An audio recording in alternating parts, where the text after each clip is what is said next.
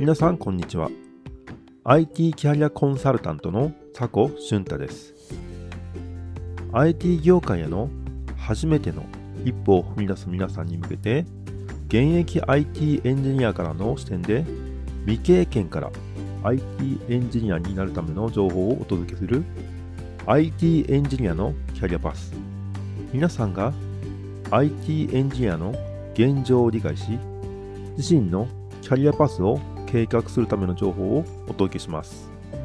それでは IT 業界への道のりを照らすための最新の情報をシェアしたいと思います。約25年前僕はまさに皆さんと同じ IT の未経験者でした。しかし学び続け失敗を重ねてようやくエンジニアとしてのキャリアを築きました。でも技術の進歩は素晴らしい一方でチャット GTP の影響で多くのエンジニアがリストラのリスクに直面しています。おそらく5年以内に多くのエンジニアが職を失うのではないかと思っています。このような変動の中で IT エンジニアが転職を考えるわけですが今ある職業も少なからず AI の影響を受けていて転職が難しいと思います。ではどうすればよいかというと個々の人々が自分で新しい職業を生み出して仕事をしなければならない。そういう時代が今後来るのではないかと思っています。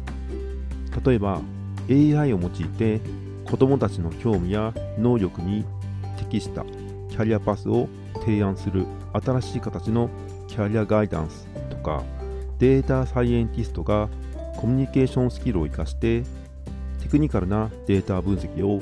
一般の人々にも理解できるように落とし込むような職業などです。さてこれらの新しい職業について考えていくと3つのポイントがあります。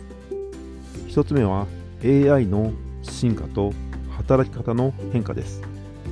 AI の進化は劇的で多くの一般的な作業を自動化しています。例えばデータの整理や分析顧客対応などです。しかし AI はまだ人間のように思考したり想像したりすることはできません。これは新しいタイプの職業が出てくる大きな理由です。AI に依存しないクリエイティブなスキルが価値を持つ時代が来るのではないでしょうか。2つ目はスキルセットの多角化です。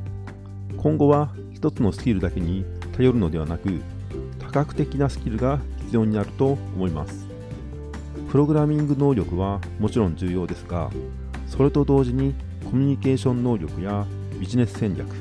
デザイン思考など他のスキルも非常に重要になってくると思います。3つ目は未来への準備です。今後はどうすればいいのかというのを考えると独学でもいいので多くの情報やスキルを得られるプラットフォームを活用して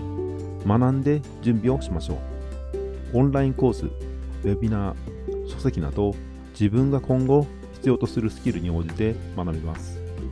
未来に備えてスキルを磨くことが重要となるでしょう。今日のエピソードで一番皆さんに伝えたいことは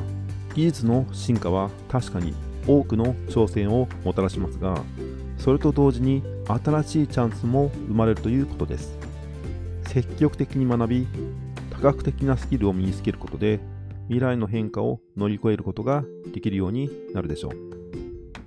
今回のポッドキャストはいかがだったでしょうか？ここまでお聞きいただき本当にありがとうございました。未経験から IT エンジニアへの道は困難なことも多いですが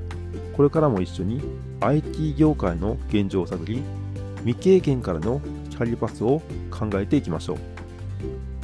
皆さんがプログラミングを学び新たな道を開くためのサポートができればと思います。次回も僕と一緒に未経験から IT エンジニアへの道を探しましょう。それではまた次回。お会いしましょう。